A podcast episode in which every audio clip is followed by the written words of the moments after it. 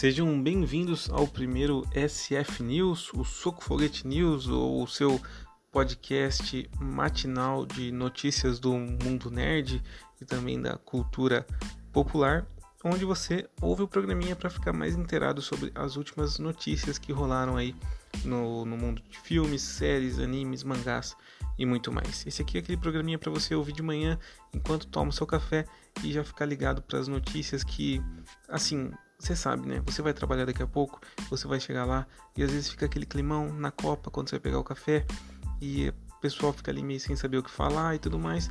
E se você ouvir o SF News, você já vai ter um assunto ali que vai servir de carta na manga para você sair dessas situações embaraçosas. Então, vem comigo no programa de hoje que a gente vai conversar sobre o Drake como cyborg, vamos falar também sobre o fim de Mashal, vamos falar sobre o Doutor Estranho sendo banido na China e alguns outros assuntos. Então, vem comigo nessa.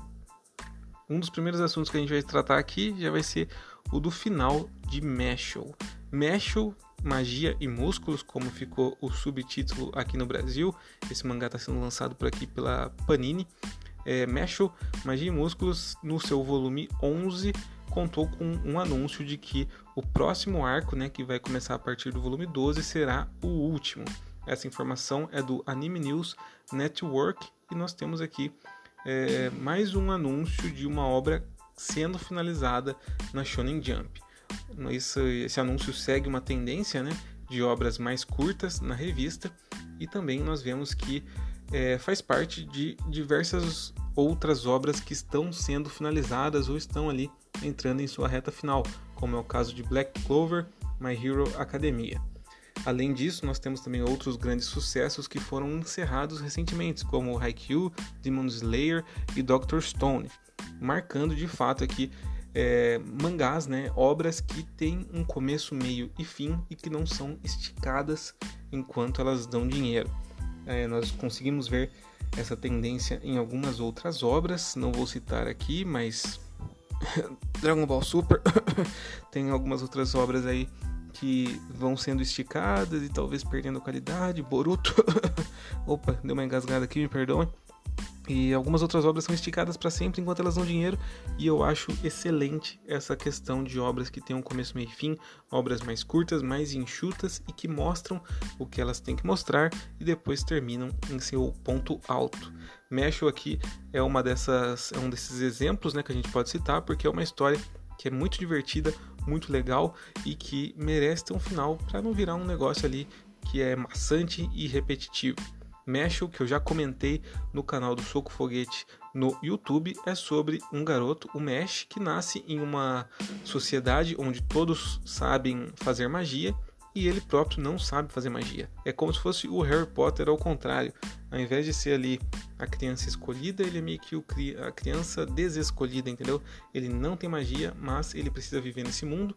A princípio ele vivia escondido, mas em determinado ponto acontece uma virada na vida dele, ele precisa ingressar numa escola de magia e ele precisa aprender a se virar ali dentro. Para quem assistiu é, esse vídeo que eu postei lá no YouTube, sabe que Meshul aí é um dos mangás mais engraçados que eu tô lendo atualmente e assim, não é à toa, porque realmente é uma ótima paródia, mas não só por isso, ele também tem ali uma ótima criação de mundo e também uma ótima trama. Então eu vou deixar o link desse vídeo, inclusive, é, no, no post é, do blog onde eu vou postar esse podcast. Então depois dê uma olhadinha lá no socofoguete.wordpress.com para você achar o link para esse vídeo ou vai direto lá no canal e pesquisa por Mesh o que você vai encontrar. Enfim, vamos para o próximo assunto de hoje.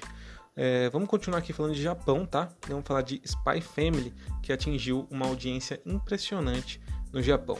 Com apenas quatro episódios lançados, Spy Family atualmente é um dos animes mais populares do Japão, tendo uma ótima audiência tanto na TV quanto no streaming.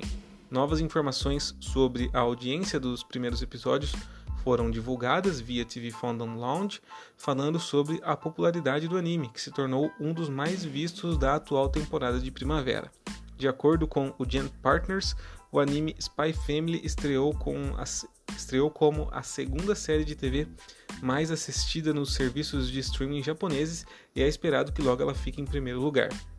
Já segundo o Video Research Limitado, limit, eh, Limited, não sei como é que se lê isso aqui, LTD tá escrito, ponto. a série estreou como o anime mais assistido na TV, com 6,919 milhões de espectadores, tornando também Spy Family a quarta maior série vista naquela semana e também ela, essa fonte né, apontou que tivemos ótimos números em gravações no DVR que os japoneses utilizam para assistir os episódios depois. E aí a Spy Family ficou ali no top 10 de mais gravados durante a semana. Isso é impressionante para um anime estreante, mas não é tão impressionante se você pensar que Spy Family já está quebrando recorde aí atrás de recorde de, de vendas, né? Se eu não me engano, no momento que eu estou gravando esse vídeo, já passamos de 17 milhões de cópias em circulação do mangá lá no Japão. Então, quando o anime foi anunciado, a gente já sabia que ia ser um sucesso, mas agora nós temos aqui também números para comprovar. Spy Family conta a história de uma família, entre aspas, assim, bem incomum, composta por um espião, uma assassina de aluguel e uma garotinha que lê mentes. Só que é engraçado que só a garota sabe sobre o segredo do seu pai e da sua mãe. O pai não sabe o segredo da mãe, a mãe não sabe o segredo do pai e a história se desenrola a partir daí. Eu já gravei vários vídeos de Spy Family no nosso canal no YouTube, né? Só pesquisar por Soco Foguete Spy Family lá na, na busca do YouTube que você vai encontrar, ou também veja os links que eu vou deixar no post lá no blog. Mas Spy Family vale assim, com toda certeza, ser assistido e ser lido também, porque o mangá é muito bom e o anime está se mostrando excelente também. Vamos falar agora sobre aquela história do Drake sendo o Cyborg. O artista conceitual Jared Kruchevsky, que já trabalhou em filmes como Tartarugas Ninja, Guardiões da Galáxia e Jogos Vorazes, revelou que, em algum momento, a Warner Bros. trabalhou em uma série envolvendo o personagem do Cyborg da DC Comics. Até aí tudo bem, né? Mas como eu disse, o mais interessante é que o Drake, sim, cantor aí de hip hop, era quem estava sendo considerado para estrelar a produção. Esse artista conceitual, o Jared Kruchevsky, ele fez um post no seu Instagram com a imagem, né, da arte conceitual do Drake como cyborg, que é uma arte assim muito bem feita, eu não faria melhor, mas que ao mesmo tempo é meio bizarra porque você reconhece o Drake ali, então parece um não sei, parece que é um, é um clipe futurista dele. e na legenda está escrito lá que é um conceito do cyborg para uma série que não aconteceu. Eles queriam escalar Drake em determinado ponto. É isso que está escrito lá na legenda da publicação. E eu só consigo pensar que a DC realmente atira para todo lado. Não a DC em si, né? A DC em si. Olha que frase legal. Sem cacofonia, não? Mas é, não a DC em si, mas os engravatados né, da DC né, da Warner Bros, né, na verdade, parece que eles atiram para todo lado para tentar pegar um filão ali de, de atenção, de sei lá o que. E cara, eu só consigo olhar para essa foto e pensar, por quê? Existem tantos outros atores para serem escalados como Cyborg, mas quiseram tentar escalar o Drake e só fica isso. Por quê? Eu não sei se o Drake é bom ator ou não, inclusive, mas como eu disse, existe uma grande lista de outros atores que eu consigo pensar para ser o Cyborg antes de pensar no Drake. Para fechar aqui esse SF News de hoje, já que eu não quero fazer um programinha muito alongado, nós temos a notícia de que Doutor Estranho no Multiverso da Loucura é oficialmente banido na China. Isso já vinha sido especulado é, há vários meses, né? E agora a notícia foi confirmada pelo repórter Oliver Chen. Apesar do motivo do banimento não ter sido revelado, o longa da Marvel traz diversos tópicos que são sensíveis no país, então fica difícil ali apontar qual foi o motivo específico para essa produção ter sido barrada por lá. Mas a gente pode especular, né, segundo algumas informações que já foram divulgadas, que o problema de tudo foi sobre uma cena que já foi divulgada né, na internet do Doutor Estranho no Multiverso da Loucura, onde o personagem aparece em uma rua perto de uma caixa de jornal.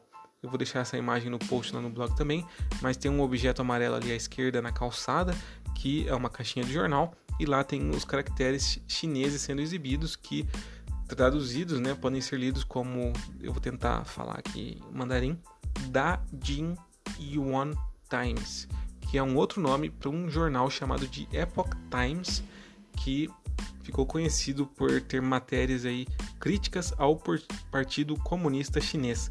Então, como a gente sabe, o comunismo chinês não tolera é, nenhum tipo de, de obra que atente contra os seus princípios, né? E por qualquer detalhe, qualquer obra é barrada é, sem grandes sem grandes rodeios, né? Qualquer coisinha que esteja em desacordo com o governo chinês é prontamente barrado e não consegue entrar no país de jeito nenhum. Vale notar também que a Marvel Studios não tem nenhum filme estrelando nos cinemas chineses desde Homem-Aranha Longe de Casa, que foi há quase três anos. Então é uma situação bem, bem triste, né? Porque é uma sensação, uma, uma situação né, de censura que é um negócio chato em qualquer ocasião que acontece, mas ainda mais quando um filme de super-herói é barrado num país só por causa de uma cena sobre um jornal que já fez é, críticas ao governo. Então, sei lá, cara, é uma situação muito complicada. A China tem, tem essa questão né, de, de barrar filmes e séries e qualquer outra coisa que, que possam ali atentar contra os seus princípios morais né, do governo e é um negócio chato. Censura não é legal. Enfim, minha gente, terminei aqui o vídeo, terminei aqui a, o áudio num um tom meio bolado, mas é porque a última notícia foi meio triste, não é mesmo? Mas, enfim, você já tem aí assunto para falar com o pessoal do serviço hoje. Espero que você tenha é, saído deste áudio aqui, desse podcast, um pouco mais instruído do que quando entrou. E se você por acaso gostou desse tipo de conteúdo, não esqueça de deixar um feedback é, nas redes sociais do Soco Foguete ou lá no, no, no, post onde eu vou colocar isso no blog, no socofoguete.wordpress.com ou sei lá, faz um sinal de fumaça, faz qualquer coisa, mas dá um feedback sobre esse tipo de conteúdo porque eu preciso saber se isso aqui é legal de ser feito e eu estou começando agora, estou fazendo aqui esse tipo de conteúdo sem edição, sem assim grandes complicações, né? A principal complicação é fazer a pauta, na verdade. Mas enfim, deem um feedback aí para ver se eu continuo fazendo esse tipo de áudio. Eu tô pensando em fazer sempre pelas manhãs, pra gente já ficar instruído aí pro dia. E se for legal, eu continuo fazendo, tá bom? Enfim, gente, esse foi o SF News de hoje. Eu sou Rafael Soler e até a próxima.